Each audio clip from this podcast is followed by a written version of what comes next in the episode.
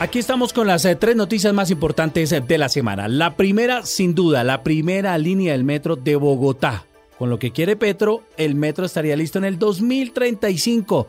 Señor presidente Gustavo Petro, ¿será que sí vamos a tener metro en Bogotá? Eh, muy buenas tardes, Néstor. Un saludo para usted para toda la audiencia que nos escucha hasta ahora. Bueno, sí, tuvimos la reunión pertinente con los chinos y con Claudia López y llegamos a una conclusión eh, bastante acertada acerca de extender el metro un poco más y hacerlo hasta el 2035. Y la conclusión a que llegamos es que el elevado soy yo.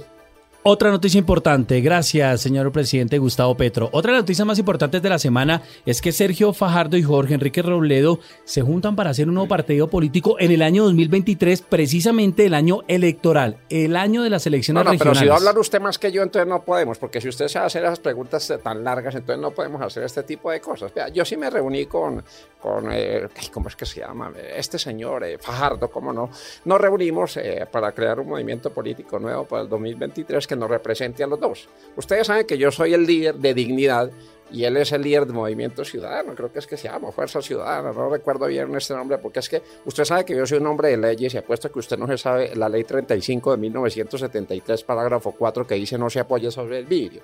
Entonces ese tipo de cosas son los que, no, no se ríe, que es verdad. No habían así. No, no, no se ríe, déjeme hablar por favor. Mire, nosotros llegamos a una conclusión y es que vamos a hacer una fusión entre estos dos partidos políticos, pero el nombre todavía no está ni tibio.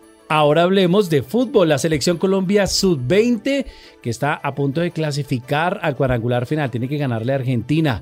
James Rodríguez, nuestra estrella, el número 10 de la selección Colombia. ¿Cómo ha visto la selección eh, sub-20? Hola, estimado Pepe. Pepe eh, eh, bueno, un saludo para todo Coco, para toda la gente.